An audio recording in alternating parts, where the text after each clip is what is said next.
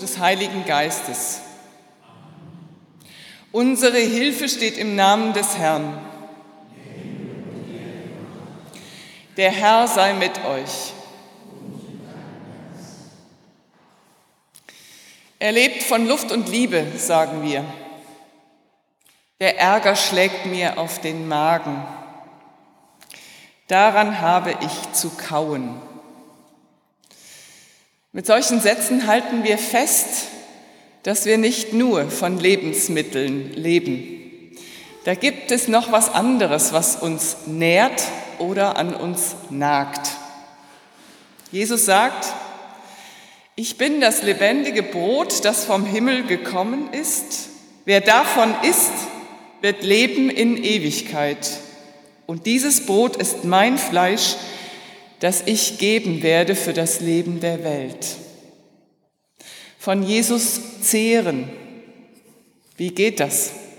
Darum soll es gehen heute in diesem Gottesdienst an Lätare, dem sogenannten kleinen Ostern mitten in der Passionszeit. Lasst uns beten mit Worten des 84. Psalms. Wohl den Menschen, die dich für ihre Stärke halten und dir von ganzem Herzen nachwandeln. Wenn sie durchs dürre Tal ziehen, wird es ihnen zum Quellgrund und Frühregen hüllt es in Segen. Sie gehen von einer Kraft zur anderen und schauen den wahren Gott in Zion. Denn Gott, der Herr, ist Sonne und Schild. Der Herr gibt Gnade und Ehre. Er lässt kein Gutes mangeln den Frommen. Lasst uns beten.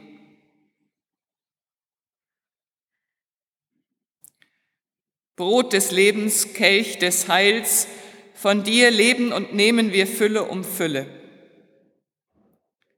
Dir sei Dank für dein Leben, dein Leiden, dein Sterben. Jesus Christus, Lass uns heute kosten von deiner Ewigkeit, dem Brot, dem Wein, von deinem Wort, das zu uns spricht, von Ewigkeit zu Ewigkeit. Amen. Lesung aus dem Alten Testament im Buch des Propheten Jesaja im 54. Kapitel. So spricht der Herr: Ich habe dich einen kleinen Augenblick verlassen aber mit großer Barmherzigkeit will ich dich sammeln. Ich habe mein Angesicht im Augenblick des Zorns ein wenig vor dir verborgen, aber mit ewiger Gnade will ich mich deiner erbarmen, spricht der Herr, dein Erlöser. Ich halte es wie zur Zeit Noahs, als ich schwor, dass die Wasser Noahs nicht mehr über die Erde gehen sollten. So habe ich geschworen, dass ich nicht mehr über dich zürnen und dich nicht mehr schelten will. Denn es sollen wohl Berge weichen und Hügel hinfallen, aber meine Gnade soll nicht von dir weichen und der Bund meines Friedens soll nicht hinfallen, spricht der Herr, dein Erbarmer.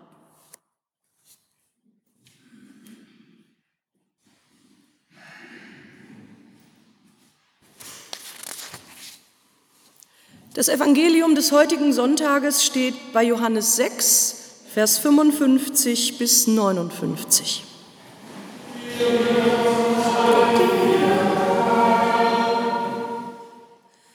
Jesus sprach, Mein Fleisch ist die wahre Speise und mein Blut ist der wahre Trank.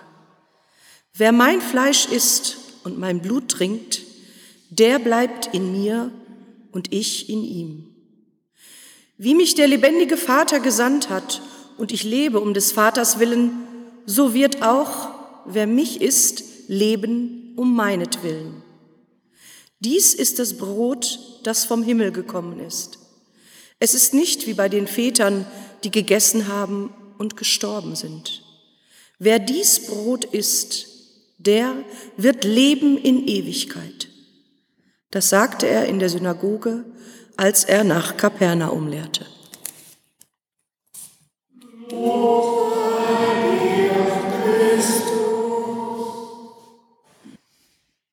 Die Gnade unseres Herrn Jesus Christus und der Friede Gottes und die Gemeinschaft des Heiligen Geistes sei mit euch allen. Amen. In der Schule verschenkt sie immer das Brot, das ihre Mutter ihr für die Pause eingepackt hat. Dick Butter drauf. Ich meine es doch nur gut mit dir mit ihrer Lieblingswurst drauf. Du musst doch was essen, sonst kannst du dich nicht konzentrieren. Sie will nicht essen. Sie ekelt sich davor. Sie will sie nicht, diese ganze Liebe, und versteckt darunter die Erwartung, dass sie es mal besser machen soll als ihre Mutter. Sie will es nicht schlucken. Sie will einfach nur in Ruhe gelassen werden. Sie will es nicht besser haben, sie will es nicht besser machen als ihre Mutter. Sie will einfach nur sie selbst sein. Sie ekeln sich vor ihm. Er sagt, ich bin das Brot des Lebens. Eure Väter haben in der Wüste das Manna gegessen und sind gestorben. Dies ist das Brot, das vom Himmel kommt, damit wer davon isst, nicht sterbe. Ich bin das lebendige Brot, was vom Himmel gekommen ist. Wer von diesem Brot isst, der wird leben in Ewigkeit. Und das Brot, das ich geben werde, ist mein Fleisch für das Leben der Welt. Da stritten die Juden untereinander und sprachen, wie kann dieser uns sein Fleisch zu essen geben? Natürlich meint er das nicht wortwörtlich. Das verstehen Sie auch. Sie sind ja keine Kannibalen. Sie trinken kein Blut und sie essen kein Menschenfleisch. Seine Worte wollen Sie nicht in sich aufnehmen. Die gehen Ihnen quer runter. Seinem Vorbild wollen sie nicht folgen. Das haben sie satt. Das ist doch illusorisch, sagen meine Schüler und schalten innerlich ab. Wir reden über die Bergpredigt und über das Gebot der Feindesliebe. Ihr sollt nicht nur eure Freunde lieben, sondern auch eure Feinde. Und dann über dieses extreme Wort, wenn dich einer auf die rechte Wange schlägt, dem halte auch die andere hin. Das bringt kein Mensch. Da mache ich mich doch zum Opfer, sagen meine Schüler. Das liegt mir völlig quer im Magen. Worte können einem runtergehen wie Öl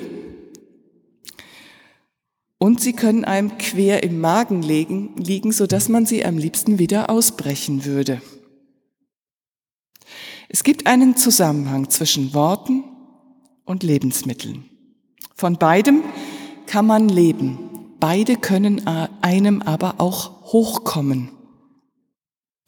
Das ist doch zum Kotzen, wie schwach sich Jesus da macht, sagen meine Schüler. Ist das wirklich schwach, frage ich? Lasst uns doch mal genauer hingucken. Und dann zeige ich einen Film. The Ground Beneath heißt er. Der Grund unten drunter könnte man übersetzen. Er spielt in Australien, ist auf Englisch mit Untertiteln, aber obwohl in einer fremden Sprache sind meine Schüler vom ersten Moment an gefesselt. Die Szene ist düster. Er spielt im Arbeitermilieu. Caden der junge Hauptdarsteller lebt zusammen mit seinem Vater in einem schlichten Reihenhaus. Vor dem Haus spielt Louis, ein behinderter Junge. Er wirft immer mit Steinen und er scheint noch nicht kapiert zu haben, dass Steine wehtun. Steine sind seine Art, Kontakt herzustellen. Und als er mit einem Stein Caden trifft, geht der ihm an die Gurgel. Szenenwechsel. In der Schule stellt Glenn, ein blonder Junge, Caden ein Bein. Caden dreht sich um, packt ihn, schleudert ihn auf den Boden und prügelt auf ihn ein. und lässt eine Schimpftirade los gegen Glenn und seine ganze Familie. Wieder Szenenwechsel. Im düsteren Wohnzimmer bei Caden zu Hause wartet der Vater. Ich habe gehört, du drohst den Familien anderer Kinder. Mit diesen Worten schiebt er in aller Ruhe den Wohnzimmertisch beiseite. Dann steht er auf und zieht den Gürtel von der Hose. Das entsetzte Flehen seines Sohnes nutzt nichts. Man hört das Klatschen des Gürtels und das Wimmern des Kindes. Wieder eine andere Szene. Die großen Brüder von Glenn und Glenn stellen den behinderten Jungen mit seinem Fahrrad. Sie stehen mit einem Auto quer zu der Fahrrinne. Dann holen sie ihn vom Fahrrad, prügeln ihn und wollen ihm das Fahrrad wegnehmen. Caden fährt dahinter mit seinem Fahrrad und in Großaufnahme sieht man, wie sich vor Wut sein Gesicht anspannt. Er packt in seine Schultasche, wo er seit dem letzten Eklat eine Machete versteckt hält. Er zieht die Machete ein bisschen raus und dann überlegt er sich anders, schiebt sie wieder zurück und stellt in aller Seelenruhe diesen Schulranzen auf den Boden.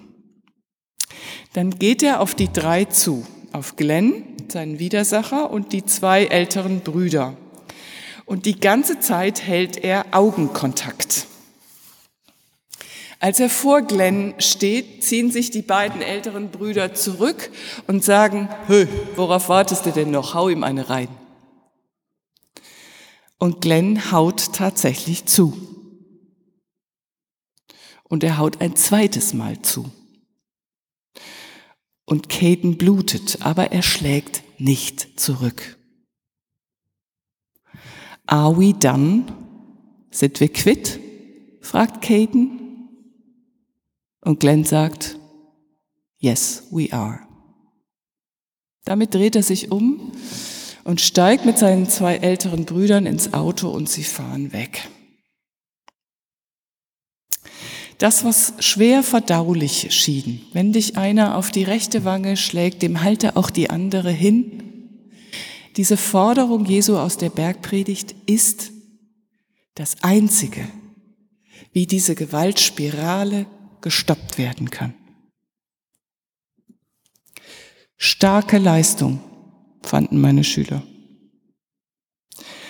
Aber ich weiß nicht, ob ich das kann, sagten sie.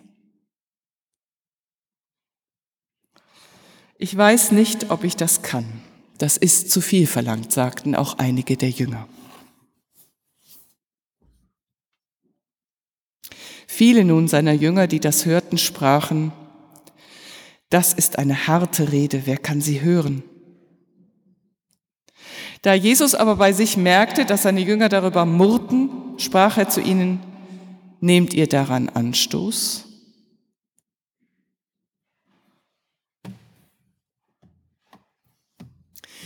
Auf Provokation nicht mit Provokation zu antworten. Auf Schelte von irgendwelchen Staatsmännern nicht gleich mit einem Generalverdacht für ein ganzes Volk zu antworten. Das ist der einzige Weg zum Frieden. Liebe, Selbsthingabe, mein Blut für euch, mein Fleisch für euch. Jesus hat das so konsequent gelebt, dass er auch den Tod in Kauf genommen hat. Aber so ist seine Botschaft weitergegangen, ewig gültig, ewig wert.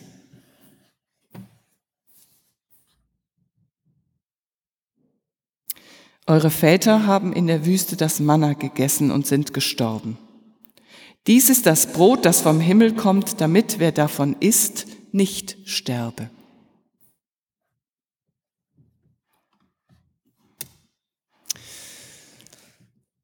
Machen wir ein Gedankenexperiment.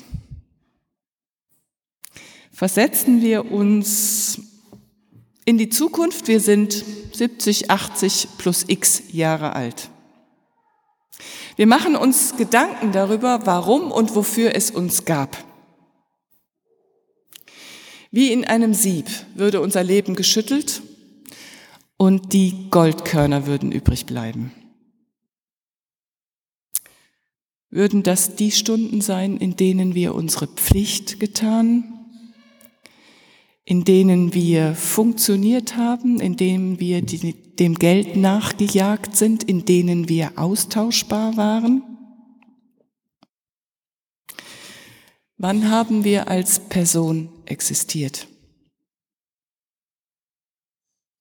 Was sind die Momente, wo Ewigkeit in die Zeit gefallen ist? Wo wir im Rückblick sagen, da waren wir satt und zufrieden.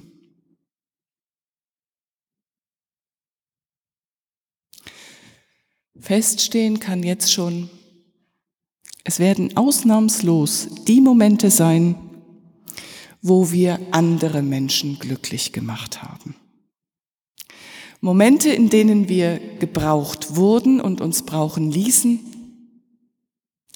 in denen wir uns vielleicht sogar selbst hintangestellt haben zugunsten eines anderen,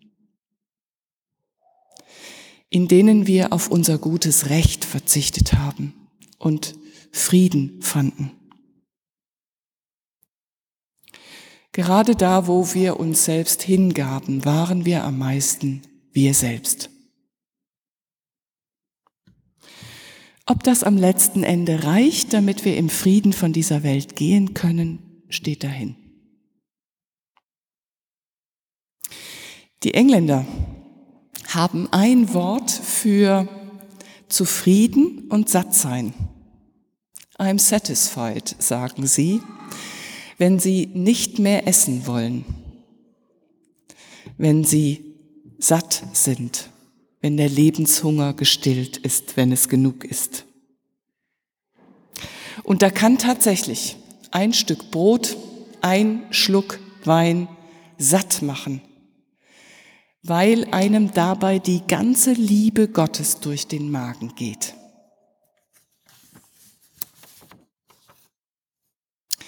Der Mann aus Griechenland war unheilbar krank. Allen war klar, dass er nur noch wenige Tage zu leben hätte, aber keiner wagte es auszusprechen. Seine drei Töchter waren völlig hilflos und taten das Einzige, was ihnen in dieser Situation einfiel. Sie nötigten ihn zum Essen. Du musst doch essen, du musst doch bei Kräften bleiben. Die Pflegekräfte versuchten ihnen deutlich zu machen, dass er nichts essen und nichts trinken könne. Das Wasser fülle seine Lungen, die Verdauung fettreichen Joghurts mache ihn müde.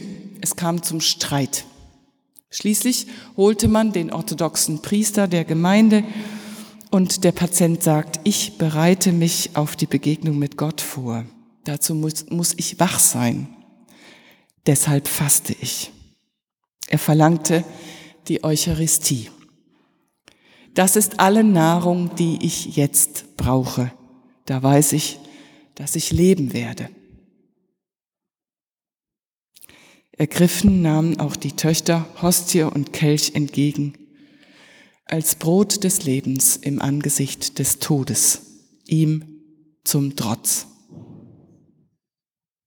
Und der Friede Gottes, der höher ist als all unsere menschliche Vernunft, der bewahre unsere Herzen und Sinne in Christus Jesus.